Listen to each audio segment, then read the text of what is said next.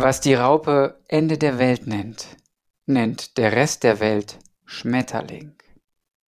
Mit diesem Zitat, man sagt es Lao Tse nach, herzlich willkommen zur ersten Folge des Transition Radios. Ja, wir spüren es alle. Die Welt, wie wir sie kennen, wie wir sie kannten, sie bricht gerade aus allen Fugen. Das Neue ist auch schon da, wenn auch nicht für alle spürbar. Doch genau darum wird es gehen im Transition Radio. Und natürlich beschäftigen wir uns mit den politischen Entwicklungen. Corona, Corona, Corona, ja. Wir sind alle mittlerweile Corona müde und doch verschwindet dieses Thema nicht von der Tagesordnung, auch wenn es vielleicht gar nicht das wichtigste Thema ist, was wir besprechen müssten. Vielleicht sollten wir es verbannen. Ja, doch die Zahlen in den Spitälern, sie sind wieder am Anschlag und schlimmer noch als vor einem Jahr. Vor einem Jahr, als die Impfquote null betrug, weil es noch keine Impfungen gab. Kurze Verschnaufpause, um darüber mal nachzudenken. Ja, aber wir wollen uns auch mit positivem Wandel hier beschäftigen und aufzeigen, dass es tatsächlich Alternativen gibt zum New Normal, zum Great Reset und zum Leben in Angst und Spaltung. Der Titel dieser ersten Folge Neubeginn. Die Welt schaut auf die Schweiz. Ole Skambrax. Genau, so heiße ich. Und bis vor kurzem war ich noch Redakteur beim öffentlich-rechtlichen Rundfunk in Deutschland. Bis zu dem Moment, als ich einen kritischen Artikel über die Berichterstattung des öffentlich-rechtlichen, die Corona-Berichterstattung geschrieben habe, dann wurde mir fristlos gekündigt. Ich bin froh und glücklich, bei der Corona-Transition eine neue Heimat gefunden zu haben. Ein Neuanfang. Und das Transition Radio wird es in Zukunft regelmäßig geben. Neubeginn. Nicht nur für mich, vielleicht auch in der Schweiz. An diesem Sonntag stehen nämlich in der Schweiz einige Volksabstimmungen an, unter anderem auch über das Covid-19-Gesetz. Darüber möchte ich jetzt sprechen mit Priska Würgler. Uns verbindet etwas, Priska. Die ist auch gekündigt worden und du standest auch vor einem Neubeginn. Du warst Lehrerin und ähm, dir ist dann im letzten Jahr gekündigt worden. Warum? Was war der Grund? Ja, also ich habe die Maske nicht getragen und die wurde dann ja Pflicht, also erst im öffentlichen Verkehr, dann in Läden, dann auch im Schulzimmer. Und ähm, das hat dann Konflikte ausgelöst. Ich habe mich auch dagegen öffentlich geäußert, also zur Maskenpflicht. Und äh, die Konflikte mit der Schule wurden so groß, dass sie also dass die Schule diese als unlösbar erachtet hat und mich dann erst freigestellt hat und dann aufs Schuljahr gekündigt hat. Hm. Ja, das, das ist hart. Und ähm, du hast wahrscheinlich eine Weile gebraucht, um das zu verkraften. Und jetzt hast du aber eine neue Berufung gefunden. Und zwar ein, ein Portal gestartet. Es nennt sich Graswurzel also für die Deutschen, die Deutsch-Deutschen unter uns, graswurzle.ch. Genau, genau. Worum geht's da? Ja, also ich, ich hole jetzt doch noch mal ein bisschen aus. Ähm, es ist wirklich so, dass nach meiner Freistellung und dann auch der Kündigung hatte ich ein paar schlaflose Nächte. Hm. Das ist klar. Und ich habe mich gefragt, ja, wie geht's jetzt weiter? Ich habe schon so gespürt, dass diese, ähm, diese Maßnahmen, diese Krise oder die Art und Weise, wie man mit Gesundheit und Krankheit umgeht, dass das sich nicht so schnell ändern wird. Und ähm, es war mir auch klar, dass wenn ich jetzt einfach eine neue Stelle suche, dass ich wahrscheinlich da vom, vom Regen in die Traufe komme. Hm. Deshalb ähm, so am eigenen Leib habe ich auch erfahren, wie wichtig das in dieser schwierigen Zeit die Beziehungen zu Gleichgesinnten ist, dass man sich austauschen kann, dass man ähm, ja einfach weiß, wo, wo seine Freunde sind und mit denen in Kontakt treten kann. Und ich habe auch mit einer Gruppe angefangen, mich zu vernetzen. Wir haben versucht, uns zu überlegen, ja, das eine ist, was uns nicht passt, aber was, was ist denn das, was wir eigentlich wollen? Wofür stehen wir denn ein in diesem Leben? Und wie können wir das wieder in der Gesellschaft etablieren? Ähm, und das, daraus sind dann Projekte entstanden, kulturelle Angebote, einen Gemeinschaftsgarten, den wir in der Gruppe bewirtschaften, uns dort treffen. Und äh, da hatte ich so viele gute Erlebnisse und wollte das eigentlich anderen auch oder mit, mit vielen Leuten teilen. Und ich war überzeugt, dass es wichtig ist, dass ganz viele solche Vernetzungspunkte entstehen. Und für mich war das Bild sehr stark von... Ähm, von, von einem Acker. Also für mich war eigentlich wirklich so, die ganze Land, also Gesellschaftslandschaft wurde mit einem Flug umgepflügt. Und das hat mir auch gemerkt, auf einmal war oben nicht mehr oben, sondern auf einmal war es unten. Also viele Grundsätze im Leben wurden über den Haufen gekehrt und ähm, es waren in der Gesellschaft wie so offene Wunden, die da lagen. Es, die Spaltung, der, viele ähm, ja, Meinungsverschiedenheiten, die auch zu Konflikten geführt haben in der Familie, im beruflichen Umfeld. Und ähm, es ist ja so, wenn die Natur, also ich, ich überlege mir immer, was sind die Naturgesetze?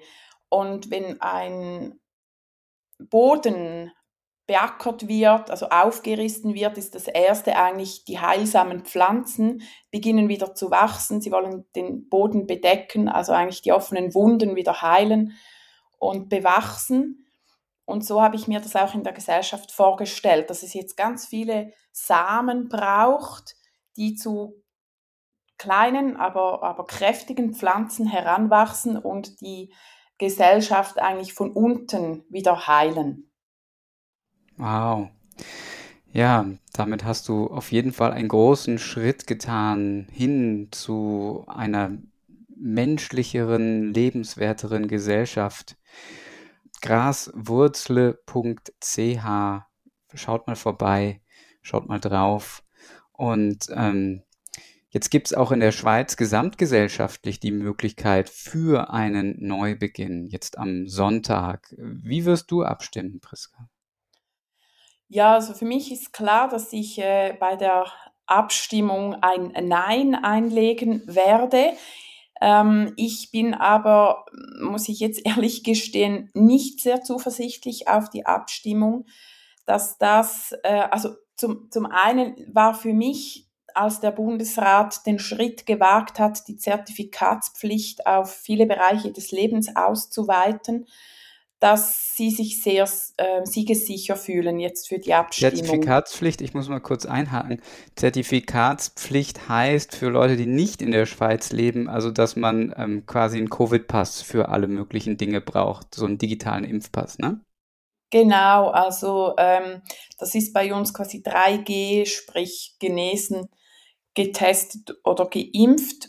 Und äh, die Tests, die, glaube das sind nicht mehr alle gültig. Also man musste auch, wenn man getestet an einem Anlass teilnehmen möchte, muss man, glaube der darf nicht älter als 48 Stunden sein. Bin jetzt aber nicht ganz sicher, ob das so korrekt ist. Aber jedenfalls solche, die mit den Tests jetzt am gesellschaftlichen Leben teilnehmen möchten, äh, das ist erstens sehr kostspielig, weil sie jetzt selber finanziert werden müssen und äh, sie müssen sehr regelmäßig dann gemacht werden.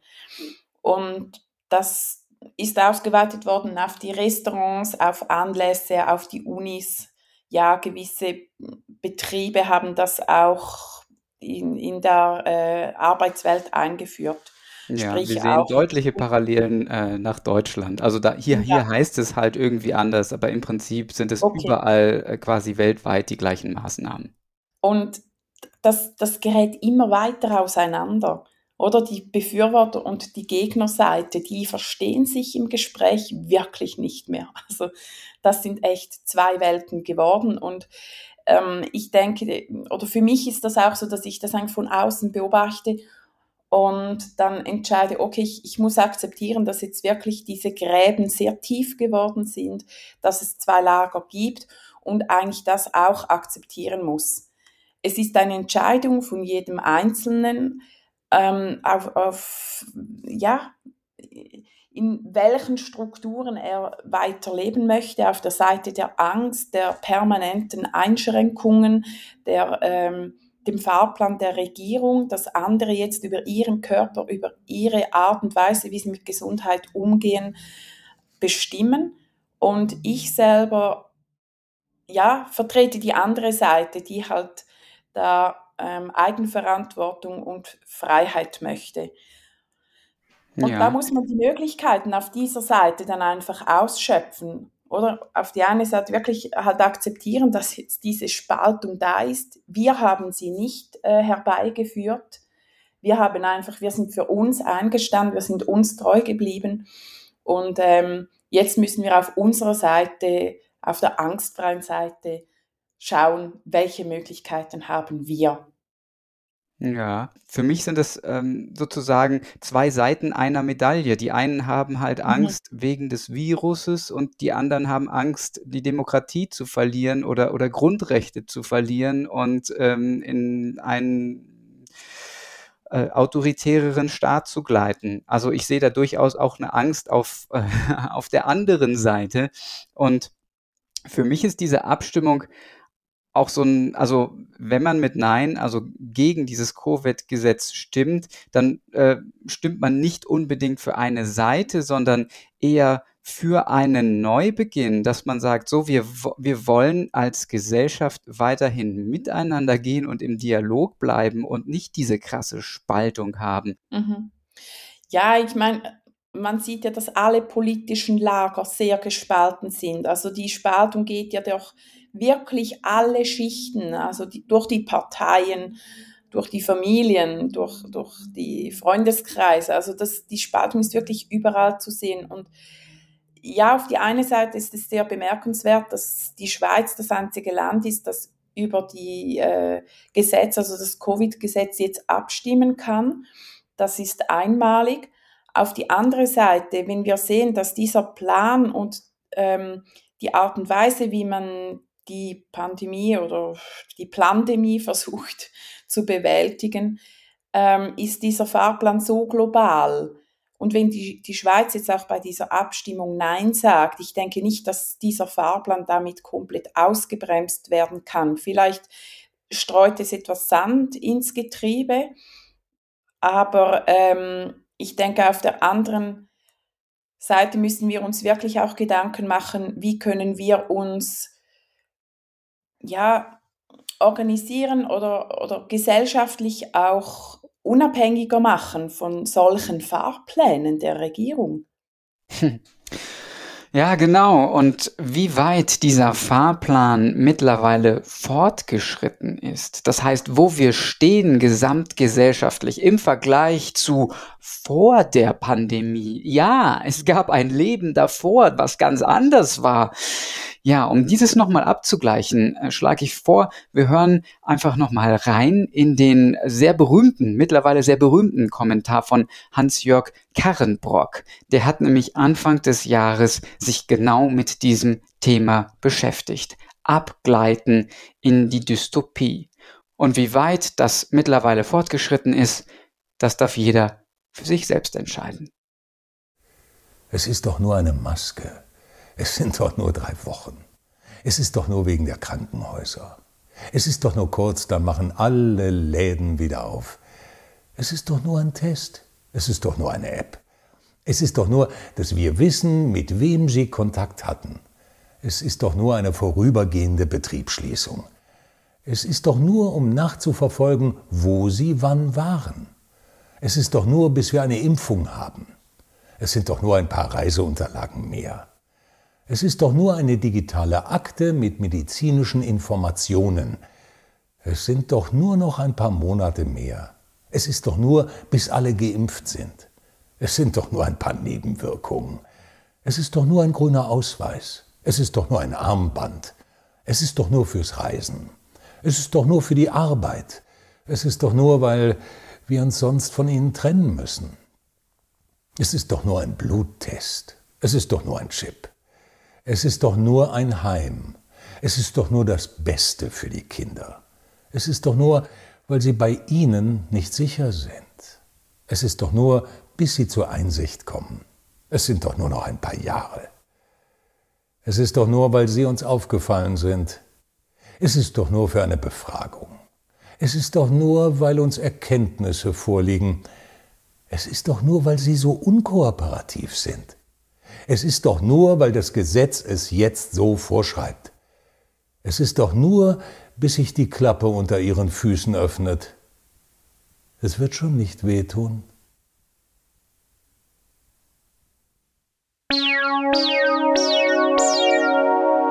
Seit über anderthalb Jahren sind wir jetzt im Ausnahmezustand und die Hospitalisierungsraten, sie gehen wieder nach oben und nein, es sind nicht alles nur ungeimpfte, auch nicht bei weitem in den Spitälern, in den Krankenhäusern, das sagt selbst Herr Drosten. Aber es hätte vielleicht gar nicht so weit kommen müssen mit der richtigen Behandlung. Ja, es gibt Covid-19-Behandlungsmöglichkeiten. Über diese haben sich acht hochkarätige Mediziner und Wissenschaftler vor kurzem in einem Panel ausgetauscht. Und ich begrüße jetzt unseren hochkarätigen Wissenschaftsjournalisten der Corona Transition, Lars Ewert. Hallo. Ja, hallo Ole. Schön, dass ich hier sein kann. Sehr, sehr gerne, Lars. Erzähl uns mal, wer sind diese Menschen, die sich da über die richtigen Behandlungsmethoden unterhalten haben? Auf, auf Englisch muss man dazu sagen. Ja, also es ist auf Englisch, aber das sind äh, Untertitel, die drüber laufen. Die sind sehr groß, also auch für ältere Menschen leicht zu lesen.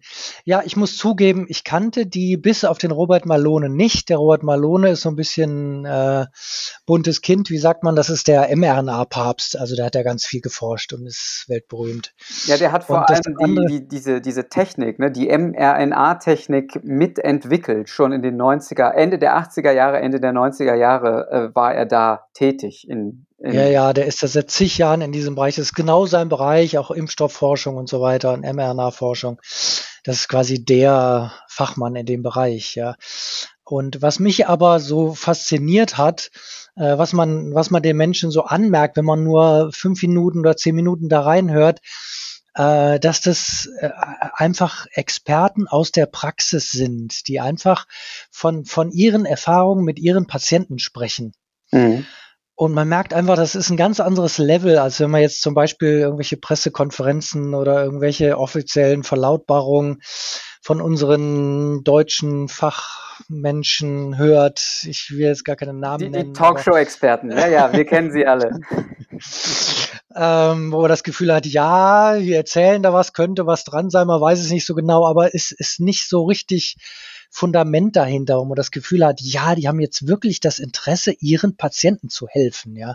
Das fehlt mir und das ist in dieser Runde vorhanden, ja. Mhm. Wir haben zum Teil 6000 Covid-Patienten behandelt äh, und, und haben entsprechendes Know-how dann in dem Bereich, ja. Haben sich dann eigene PCR-Maschinen gekauft, weil sie einfach gucken wollten, ist das jetzt wirklich Covid, wo hier die Kinder dran leiden und so. Ja, also man merkt den so ein bisschen Engagement und, und den Background, eben das ganze Wissen, die Erfahrung an, ja. Das ist gut. Es wird ja viel diskutiert, was äh, die richtigen Behandlungswege und Methoden angeht. Und ein Name, den man im Moment immer wieder hört, ist Ivermectin. Ging, ging es auch in, in der Runde um Ivermectin? Ja, unter anderem. Ich mh, trotzdem würde ich eigentlich gerne vorweg schicken, was, glaube ich, den Experten und mir eigentlich äh, besonders am Herzen liegt, ist, wir brauchen eine offene Diskussion über dieses Thema. Hm. Das ist das, ob das jetzt Ivermectin ist oder Vitamin D oder Corticosteroide oder was auch immer. Das ist in meinen Augen gar nicht so das Entscheidende. Das Entscheidende ist, dass es eine offene Diskussion darüber gibt und äh, dass diese Information, weil zum Teil ist es eben, gibt es eben auch die Möglichkeit, dass man selber vorbeugen kann, dass man erst gar nicht krank wird mhm. und gar nicht ins Krankenhaus reinkommt. Da, da gibt es ganz viele Mittel und das muss der Bevölkerung äh, zugänglich gemacht werden, diese Information. Und das ist der Skandal, dass wir in so einem Tunnelblick drin sind dass es nur Lockdown-Maßnahmen oder Impfung gibt. Nichts anderes seit 20 Monaten. Okay, das wollen wir jetzt, jetzt haben, und hier wollen wir das ändern. genau. und die ganze Welt wird es wissen. Also jetzt muss ich so ein bisschen aus meinem Fundus, weil das kam jetzt in dieser Runde nicht vor, äh, was jeder selbst tun kann zur Vorbeugung. Ich habe so eine kleine Serie auch bei Corona Transition damit angefangen. Mhm. Wir können uns gegen äh, Covid wappnen. Mit dem Stichwort Wappnen findet man auch den Artikel. Ähm, und das ist zum Beispiel mit, mit Vitamin D und mit Zink. Das sind ganz einfache Mittel, äh, die keine Nebenwirkungen machen, wenn man die nicht äh, extrem hoch dosiert. Also zum Beispiel Vitamin D wird so empfohlen, Größenordnung 2000 IE, internationale Einheiten. Das ist so eine Größenordnung. Ähm, und Zink, da liegen wir so bei 15, 20 Milligramm am Tag. Das ist so die.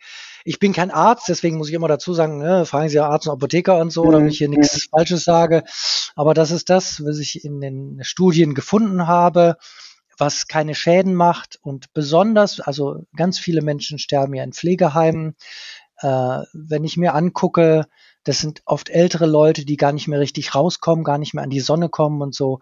Da gibt's ja Schätzungen, dass da 70, 80 Prozent Vitamin D-Mangel haben. Und es ist nachgewiesen, dass dann äh, der Krankheitsverlauf drastisch schlimmer wird, äh, speziell bei Covid-19. Mhm. Also das ist das, was jeder tun kann, was ich auch jedem empfehle, der ein bisschen Angst hat, sich äh, anzustecken. Äh, diese zwei Sachen kann jeder machen. Natürlich ist allgemein das Immunsystem wichtig. Äh, das heißt also, sich viel an der frischen Luft bewegen, sich vor allem gut ernähren, äh, mit viel Gemüse und Obst und Beeren und Kräutern und so weiter. Auch das ist alles sehr wichtig. Auch in den Wald gehen, also auch nachgewiesen, dass das äh, gut für das Immunsystem ist. Alles das können wir machen.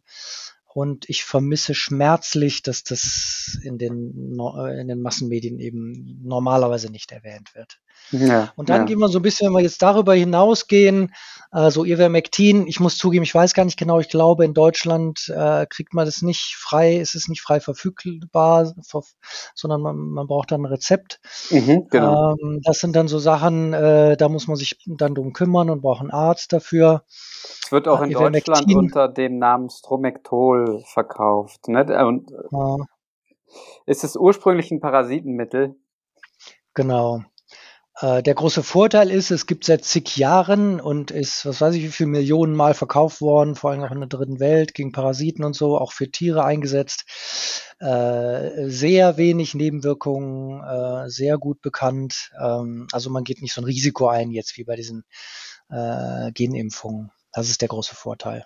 Mhm. Und da wird eben auch, das ist für die in der frühen Behandlungsphase wichtig, das wird eben auch jetzt in dieser Diskussionsrunde erwähnt, Ivermectin mehrfach und dann die, ja, sie wenden sich dagegen, dass das in den äh, Konzernmedien so verunglimpft wird als Pferdemedizin und so. Ja, also Ivermectin gehört auf jeden Fall dazu, aber manche sagen eben auch zur Prophylaxe wäre es gut. Zumindest wenn man irgendwie Hochrisikopatient äh, ist, also ein hohes Risiko hat, äh, an Covid zu erkranken. Also Und tatsächlich gibt es Länder, die das, die das auch empfehlen, die das offiziell so empfehlen, zum Beispiel Indien. Ja, und ich habe jetzt letztens eine, ja, und ich habe es letztens auch von Japan gesehen. Da gibt's auch eine Kurve, wo dann ab da gingen die Zahlen runter, ne, wo sie offiziell Ivermectin empfohlen haben gibt zig Studien, äh, die den Nutzen von Ivermectin nachweisen. Ich habe allerdings jetzt äh, relativ aktuell äh, bei Swiss Policy Research geschaut. Das ist eine Webseite, der ich sehr äh, vertraue. Und die haben gesagt, einige von den Studien waren wohl nicht ganz sauber oder gefälscht oder wie auch immer. Das kann alles sein, ja. Trotzdem, es gibt so viele Studien, die da positiv drüber berichten. Ähm, ja, also Ivermectin ist bestimmt, bestimmt erstmal gut. In der frühen Behandlung. Und dann, wenn man, das, der Punkt ist der, dass da gibt es verschiedene Phasen von der Krankheit. Äh, und am Anfang muss man das Immunsystem äh, hochfahren, da muss der Körper sich wehren gegen dieses Virus. Aber in der späten Phase, wenn das Virus eingedrungen ist, im Blut ist und zirkuliert und sich vermehrt und so weiter, dann haben wir das große Risiko, dass es zu so einem Zytokinsturm kommt, also so ein, so ein Abwehrsturm kommt des eigenen Körpers. Mhm. Äh, und das kann eine Überschießenreaktion sein und das kann lebensgefährlich sein. Und das ist dann eine Phase, wo man eher das Immunsystem runterregulieren sollte. Mhm. Das, man muss das aber alles gut verstehen, äh, in welcher Phase ist man gerade, was muss man da gerade jetzt geben, ja. Und ich habe geschaut beim, auf den deutschen Seiten, RKI und, und Paul-Ehrlich-Institut und so, das ist alles sehr dünn, beziehungsweise für die Normalbevölkerung ist es nicht lesbar, was da steht, ja. Also da steht dann Blutverdünnung, das ist ein, noch ein ganz, ganz, wichtiger Faktor, wenn man Aspirin. dann die Krankheit hat. Ja, das ist so das Erste, was wenn es ein milder Verlauf ist, kann man einfach mit Aspirin gegensteuern. Ansonsten, wenn man in der Klinik liegt, da wird inzwischen also tatsächlich jetzt äh, werden blutverdünnende Medikamente dann äh, verschrieben, Heparin und so weiter. Mhm, mh. Das macht auch Sinn, ja. Und man sollte, im, also ähm, was man auf jeden Fall, wenn es irgend geht, vermeiden sollte, ist äh, an eine Beatmungsmaschine zu kommen. Also mhm. Diese, dieses Intubieren. Da hat man nur noch eine Überlebenswahrscheinlichkeit von 50 Prozent. Das ist nicht lustig, ja. Da wird man normalerweise in so ein Koma gelegt oder so ein Halbkoma gelegt. Äh, das ist einfach eine extreme Belastung für den Körper. Man sollte alles versuchen, dass das nicht kommt. Sauerstoffgabe mit so einer Maske ist okay. Ja, intubieren schlecht. Mhm. Wird denn darüber gesprochen in diesem Video, in diesem Panel, warum aus der Richtung der Politik da so viel Ignoranz herrscht? Mhm. Ja, also der, der Robert Malone war sehr gnädig am Anfang, hat gesagt, ja, am Anfang wusste man es nicht besser, man war so ein bisschen unter Zeitdruck, unter Erfolgsdruck und hat dann irgendwelche Sachen entschieden. Aber er meinte eben, jetzt wäre die Zeit, äh, sich das mal so ein bisschen genauer anzuschauen und zu überlegen, was sind wirklich die wichtigen Maßnahmen. Und was ich, wo mehrere Teilnehmer äh, sich da einig waren, ist der Punkt, äh, Geld und Profit spielt da eine große Rolle. Das scheint das große Problem zu sein. Hm. Ähm, weil einfach Ivermectin zum Beispiel, da ist, ist, sind jegliche Patente abgelaufen. Das wäre dann so ein Off-Label-Use, ja, dass man es einfach für was anderes verwendet. Damit kann man nichts mehr verdienen, ja. Echt, aber dafür ist es echt, äh, extrem teuer, Ivermectin gerade. Also die Preise dafür gehen in die Höhe. Ja, wahrscheinlich, weil es jetzt so knapp ist. Ich weiß es nicht, weil sich so ja. spricht. Ne? Mhm. Aber bezüglich Patente und so ist, ist das ein, auch Vitamin D oder Zink. Ja, da kann man, da kann man nichts mit verdienen. Auch mit Brokkoli oder Kurkuma oder an die frische Luft gehen. Man kann damit kein Geld verdienen. Ja, das ist das große Problem. Ja, verstehe. Und da waren sich einige einig und ich stimme dazu. Ja. Ja, das ist natürlich heftig, wenn das tatsächlich der Grund sein sollte. Und ähm, wir wissen es nicht. Wir können da nur drüber spekulieren und äh, schlussendlich versuchen, da zu mehr Bewusstheit im deutschsprachigen Raum zu führen. Lars, ja. gibt, gibt es noch was Wichtiges, was du uns äh, mitgeben möchtest? Ja, also eigentlich ist ja, also ich empfehle diese, diese Diskussion äh, wirklich jedem. Hm das Gute ist, dass, dass da wird ja eine, eine positive Botschaft vermittelt. Wir hören so viel Schreckensnachrichten, gerade im Moment, ja. Die Zahlen steigen an und jetzt, wir sind noch nicht alle geimpft und wie schlimm und jetzt müssen wir alle sterben und so. Es ist wirklich die, die, die man überschlägt sich ja in Extremmeldungen, ja. Man meint ja wirklich, die Menschheit stirbt jetzt aus, ja. Das ist nicht der Fall, ja. Und deswegen, ich habe das erste Zitat, was ich drauf habe, das ist eben auch das, das Positive. Und vielleicht kann man damit schließen, ja. Und da wird ähm, der Dr. Tyson gefragt, Sie haben wie viele Tote unter den 6000 Patienten, die Sie behandelt haben? 6000, ja.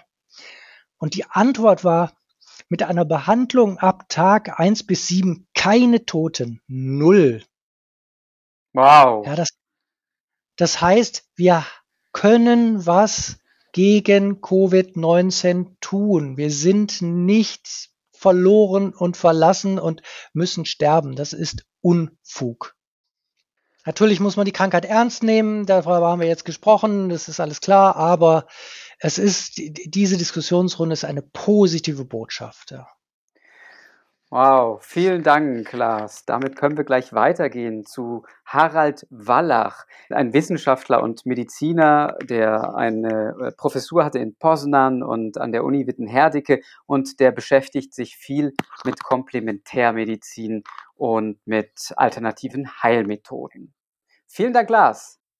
Ja, sehr gerne. Herr Professor Wallach.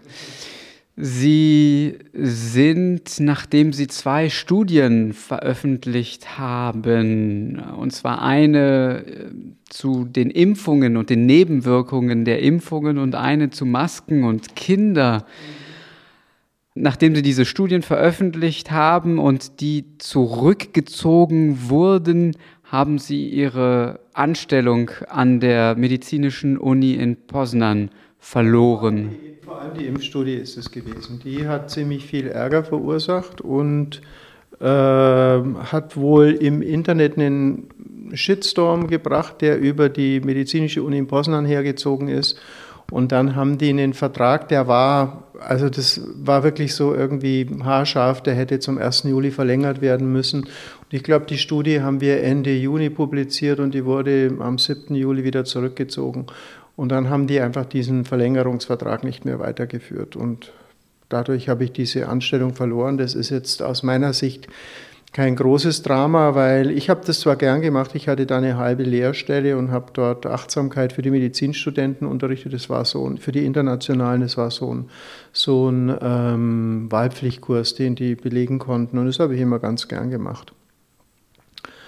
Und dadurch ist es jetzt halt weggefallen. Das war jetzt für mich, ich würde mal sagen, antizipierbar. Also ich hab, war nicht erstaunt, dass das passiert ist.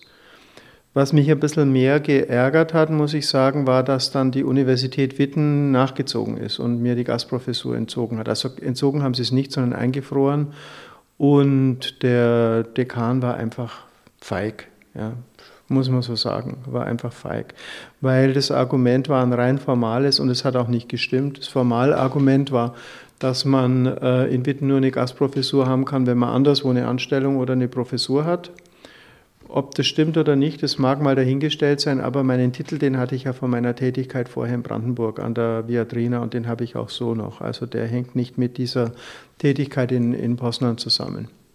Und es war wohl sicher, äh, mit ein Grund war die Aufregung, die diese Impfstudie vor allem erzeugt hat. Ne? Weil wir in dieser Studie ja so versucht haben, eigentlich als allererste so eine, so eine Nutzen-Risiko-Abwägung zu machen. Oder eigentlich war, warum ich das publiziert habe, war, ich wollte die Diskussion eröffnen, dass man diese Nutzen-Risiko-Abwägung unbedingt machen muss und nicht einfach so blindwütig sagen kann, die Impfung ist gut, Punkt.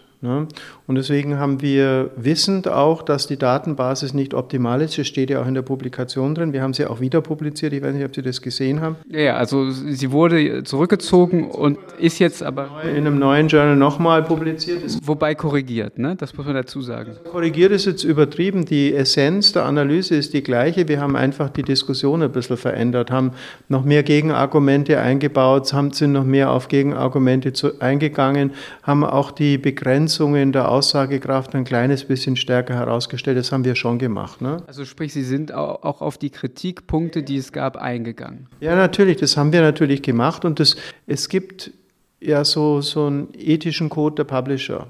Mhm. Also alle medizinischen und wissenschaftlichen Publisher, die haben, die unterschreiben einen ethischen Code und das sind die Kriterien für Retractions, also Rückzug von Publikationen sehr klar definiert.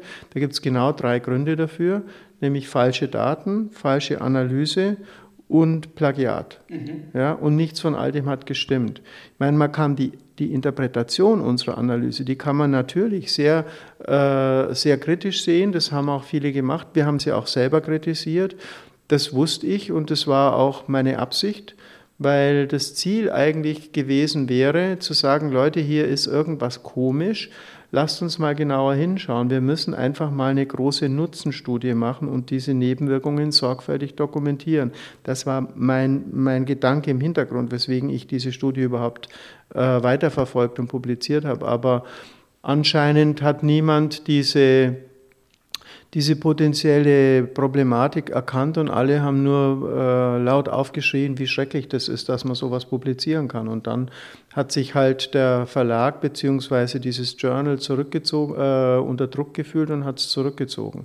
Es haben ja, ich glaube, sechs oder sieben von den insgesamt über 360 Editoren, muss man auch mal sagen. Ne? Das sind 360 Editoren und von, dem, von denen haben sechs oder sieben mit Rücktritt gedroht oder sind zurückgetreten und haben einen riesen Rabatz gemacht. Und das hat halt dann äh, dazu geführt, dass das Journal sich genötigt sah, irgendwas zu tun. Wobei ich glaube, Entschuldigung, ich glaube nicht, dass das der Hauptgrund war, weil die können den Rückzug von sechs Editoren locker verkraften. Dann kommen sechs weitere. Ne? Die, die brauchen die nicht unbedingt. Ich weiß nicht, was der Grund war, aber ich gehe davon aus, dass da noch mehr politischer Druck im Hintergrund stand. Wo sind wir mittlerweile? Wo steht die Wissenschaft? Ist das für Sie noch Wissenschaft? Kann man das so noch nennen? Also ich glaube, es ist sowieso eine, eine komplette Fehlwahrnehmung in den Medien und in der Öffentlichkeit, was Wissenschaft ist. Wissenschaft ist ein hochkomplexer sozialer Prozess. Der braucht Jahre, bis er zu einem Konsens findet. Und dann kommt wieder einer und sagt, aber Moment mal, da war damals das und das, da müsst ihr erst mal genauer hingucken und dann geht die Diskussion wieder los. Ich meine, wir haben jetzt äh, Quantentheorie über 100 Jahre, wir haben Relativitätstheorie über 100 Jahre. Die beiden Theorien sind immer noch nicht miteinander verbunden. Wir haben keine Wissenschaft in dem Sinn, dass wir sagen können, wir wissen, wie die Welt funktioniert. Das ist einfach eine komplette Fehlwahrnehmung von der Öffentlichkeit, von den Medien und von den Leuten, die so tun, als würden sie verstehen, was Wissenschaft ist. Und das ist hier genauso. Wir haben sehr, sehr widersprüchliche Daten und ich würde mal sagen, wenn ich die veröffentlichte Wissenschaftsmeinung mir angucke, das, was Drosten und Co. so ausspucken, dann sieht es so aus, als wüsste man, was los ist. Ja? Aber gleichzeitig haben wir Leute wie äh, Keil, den ehemaligen Chef der Epidemiologie in Münster. Wir haben Leute äh, wie Stang, den Chef der Epidemiologie in, und Medizinbiometrie in Essen, die sagen klipp und klar, Leute, das, was hier passiert, ist keine Wissenschaft mehr. Das sind nur zwei. Ich kenne mengenweise Wissenschaftler, die äh, sagen, das ist hier alles höchst dubios, auch in meiner Universität in Witten. Ich kenne eine ganze Reihe von Leuten, nur die machen den Mund halt nicht auf. Warum? Naja, weil sie Repressalien befürchten, ganz einfach. Es gibt natürlich schon einen, ich würde mal sagen, einen lauten Mainstream-Konsens. Das ist aber nicht unbedingt die Mehrheit, der ist einfach laut. Das sind Leute, die äh, vorne dran stehen, die eben in den Rankings hoch sind, deren Meinung gefeiert wird, die in den öffentlichen Medien dauernd präsent sind, die sagen bestimmte Dinge und letztlich, let's face it, Wissenschaft ist ein Sandkastenspiel. Ne? Genauso wie die Kinder im Sandkasten sind, da hat einer einen roten Bagger und alle wollen den roten Bagger haben und so ist es in der Wissenschaft genauso. Da gibt es halt einen Drosten oder ein paar Leute, die werden als Platzhirsche wahrgenommen, die schreien in irgendeine Richtung und dann rennen die anderen, die auch gerne Platzhirsche wären, in die gleiche Richtung und sagen auch Huhu. Ja? Und das nehme ich in der Wissenschaft genauso wahr die Leute, die äh, kritisch sind und die sagen, Leute, denkt mal nochmal nach, lassen wir mal genauer gucken, die sind nicht unbedingt die Lauten. Die sind, glaube ich, in der Mehrzahl, aber das sind nicht die Lauten. Also wenn ich sage, die sind, glaube ich, in der Mehrzahl, ist das eine psychologische Schätzung von mir. Ne? Mhm. Ich, es gibt keine Untersuchungen dazu, aber meine, wir haben jetzt eine Immunologenumfrage gemacht, die wurde letzte Woche publiziert. Da habe ich die deutschen Immunologen angeschrieben mit einer kleinen Umfrage. Da sieht man, 51 Prozent der deutschen Immunologen sind der Meinung, dass das Virus weniger wichtig ist als das Immunsystem in dieser Pandemie. Das müssen Sie mal erklären. Was, was bedeutet das? Einfache Frage. Was, was trägt mehr? Was trägt mehr zu? Was ist wichtiger bei der Abwehr dieser, äh, bei, beim Betrachten dieser Krankheit? Das Immunsystem oder die Virulenz des Virus? Mhm. Ja? So wie es in der Öffentlichkeit transportiert worden ist, ist es ja so, wie die Virulenz des Virus ist alles, weil wir sind alle komplett machtlos diesem Ding ausgeliefert. Mhm. 51 Prozent der Immunologen sagen, das stimmt nicht. Ja, also von dieser Meinung hört man ja gar nichts. Wir haben auch, ich habe auch eine kleine Skala konstruiert, die würde ich jetzt mal die Orthodoxie-Skala nennen. Das sind so ein paar einzelne Items, wie eben bei dieser SARS-CoV-2-Infektion ist die Virulenz des Virus größer als bei der Grippe, die Belastung des und solche Items sind es. Ne? Mhm. Kann man eine kleine Skala daraus konstruieren und wenn man sich das mal anguckt, dann ist dieser Mainstream-Index bei diesen Immunologen, die wir befragt haben, normal verteilt. Ja? Das ist nicht so, dass alle, alle Immunologen der Meinung sind, dieses Mainstream-Narrativ stimmt. Und es gibt sogar eine relativ äh, große Minderheit, das ist ungefähr ein Drittel, die sind sowieso der Meinung, das ist falsch. Ja? Und diese Gegenmeinung in der Wissenschaft, die kommt nirgendwo, die ist nirgendwo sichtbar, die kommt auch nirgendwo raus. Ja? Weil das nie transportiert wird. Und insofern gibt es ja die wissenschaftliche Meinung gar nicht, sondern es gibt die, die von den Medien aufgegriffen wird und dann als die wissenschaftliche Meinung transportiert wird. Wenn man das breiter sieht, würde ich mal sagen, gibt es einen riesen Dissens innerhalb der Wissenschaft, wie damit umzugehen ist, wie das äh, zu sehen ist. Nur die Lauten und die Mächtigeren sind halt die, die dieses Mainstream-Narrativ von Anfang an befeuert haben und es immer noch tun.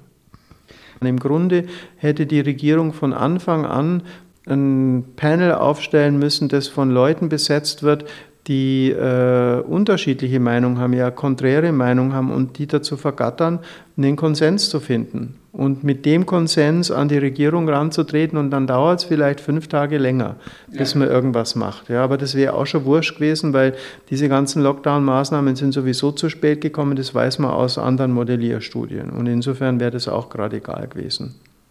Gut, dann bleibt vielleicht die Hoffnung äh, eine kleine, aber äh, wir haben ja demnächst eine neue Regierung, dass äh, sich das da. Ich weiß nicht, ob wir eine neue Regierung haben. Wir haben einfach die alte Regierung mit anderen Masken, würde ich sagen. Ne? Okay, also keine Hoffnung. ich weiß es nicht. Also ich, ich, ich sehe in den Äußerungen der, der, der Leute, die da diese neue Regierung tragen sollen, nicht sonderlich viel Einsicht und auch nicht sonderlich viel Klugheit, muss ich sagen. Oder soll man es Weisheit nennen? Ich weiß nicht, ob es Hoffnung gibt in dem Fall. Vielleicht äh, verändert sich was zum Guten. Wir wollen es hoffen. Vielleicht muss, muss noch mehr an Fehlern offenkundig werden, bevor die Leute mal aufhören äh, zu reden. Ja, kann sein. Ich finde es tragisch, weil es sterben viele Leute an diesen, an diesen äh, dummen Impfstoffen oder erleben schwere Nebenwirkungen und keiner will es zugeben, aber es ist so offensichtlich, ja. Ich war neulich bei meinem Doc, weil ich ganz was anderes brauchte, einfach Routineuntersuchung. Dann erzählt er mir, er hat in seiner Praxis 30 äh, Meldungen abgeschickt von schweren Nebenwirkungen. Mhm. Und er untersucht alle Leute, die mit irgendwelchen Problemen daherkommen, mit einer sogenannten D-Dimer-Diagnostik. Das ist eine Diagnostik, die die Kardiologen anwenden, wenn ein Verdacht auf, äh, auf äh, so Blutgerinnsel oder sowas äh, vorherrscht. Die ist nicht ganz trivial, aber also kostet was und wird normalerweise nicht gemacht. Aber die macht er und hat gesagt, er hat bei jedem Patienten, der, äh, der mit äh, diffusen Nebenwirkungen daherkam, Anzeichen auf, auf Mini-Embolien und Mini-Thrombosen gefunden. Das ist das, was die Kritiker seit Anfang an immer schon gesagt haben. Es nimmt einfach keiner ernst und das finde ich tragisch. Professor Harald Wallach mit einem starken Statement, Kritik endlich ernst zu nehmen. Das Gespräch haben wir vor kurzem bei ihm zu Hause aufgenommen. Und ich kann es mir wirklich nicht erklären, wie das Gros der Medien, ja, wir nennen sie Leitmedien oder Mainstream oder, naja, die, die halt die fetten News machen, ja, warum wird da nicht hingeguckt? Warum schaffen wir es nicht, Kritiker und Befürworter an einen Tisch zu bringen und miteinander diskutieren zu lassen? Das ist unsere Aufgabe als Medien. Aber Anscheinend können wir das nicht mehr. Wir haben das verlernt, vielleicht aus Angst. Ja, es ist verständlicherweise Anfang der Pandemie, niemand wusste genau, wie das einzuschätzen ist. Und absolut verständlich, dass man da den vorsichtigen Weg geht. Aber doch nicht anderthalb Jahre. Entschuldigung. Wir brauchen jetzt Menschen, die sagen, okay, vielleicht haben wir uns getäuscht, vielleicht gibt es andere Wege und Vielleicht sollten wir da mal hingucken. Die Corona-Transition fördert kritischen Austausch und deswegen bin ich froh und glücklich, jetzt hier gelandet zu sein. Und auch wir im Team sind nicht einer Meinung. Nein, wir diskutieren, wir diskutieren heiß, aber wir können uns gegenseitig zuhören und können auch mit unterschiedlichen Meinungen weiterhin leben. Und das ist die Stärke dieser Redaktion. Wenn ihr unsere Arbeit unterstützen möchtet, dann geht auf corona-transition.org und drückt den Spendenknopf. Denn uns finanziert keine Rundfunkgebühr, wir haben keine große Foundation im Rückhalt. Nur euch und wir sind nur euch verpflichtet. Das war's. Erste Ausgabe vom Transition Radio geht damit zu Ende. Ole Skambrax sagt Tschüss. Ich hoffe, es hat euch gefallen. Und ganz zum Schluss wir müssen alle auch ein bisschen schmunzeln, gibt es die heutige Welt erklärt anhand von einer Schwimmweste. Ein kleiner Netzfund. Ah, ah, ah. Was machst du da? Ein bisschen schwimmen. Du musst deine Rettungsweste tragen, sonst kannst du nicht rein. Nee, ist alles gut. Danke.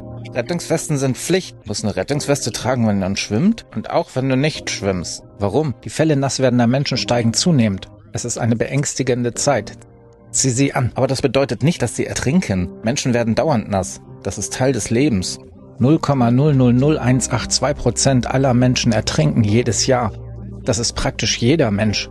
Also zieh deine Rettungsweste an. Das ergibt keinen logischen Sinn. Ich zieh keine an. Ich weiß, wie man schwimmt. Ich hatte Schwimmunterricht. Schwimmunterricht? Du glaubst, der existiert? Was denkst du denn? Dein Körper hätte diese natürliche Fähigkeit, Wasser auf eine Art zu durchqueren, dass dein Kopf oben bleibt und dass du noch atmen kannst? Ja, es heißt Schwimmen. Nie davon gehört. Auftriebskörper sind wissenschaftlich belegt.